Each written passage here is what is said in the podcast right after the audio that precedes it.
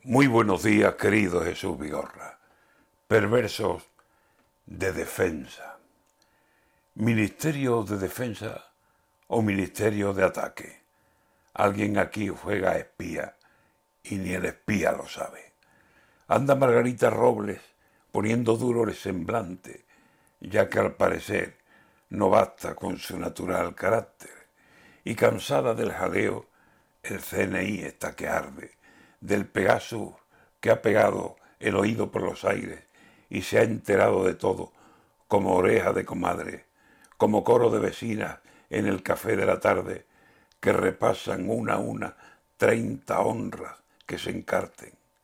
Pero defensa no es eso, eso no está bien. ¿Qué hacen? Que se les cuelan espías a través de los cristales. Si hasta las paredes oyen, no van a oír esos cables o aparatos inalámbricos que ponen en todas partes. En fin, Robles se cabreó y claro, le ardió la sangre y dijo muy claramente, a mí no me gana nadie.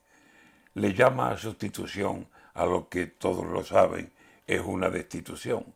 Y señores, buenas tardes.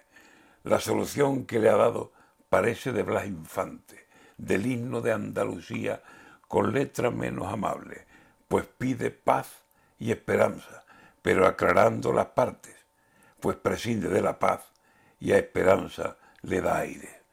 Paz y esperanza en defensa, difícil pondrá el ataque, aunque esperanza sin paz no pinta muy bien, compadre, que una defensa sin paz tiene difícil desarme. En fin, que entre los espías, el Pegasus, el desastre de no saber quién me escucha, ni de quién quiero enterarme, doña Margarita tiene duro papel por delante. Qué pena, no está chiquito para gritar al ataque.